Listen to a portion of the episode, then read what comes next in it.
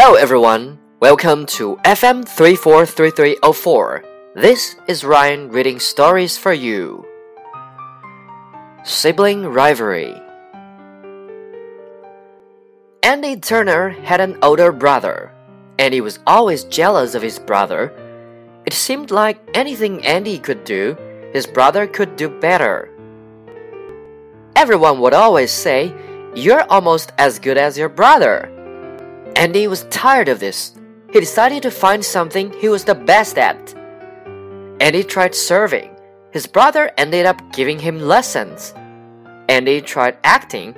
A movie ended up casting his brother instead. Finally, Andy gave up.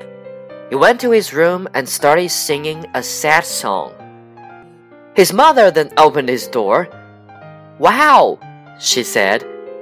Even your brother doesn't sound that nice when he sings.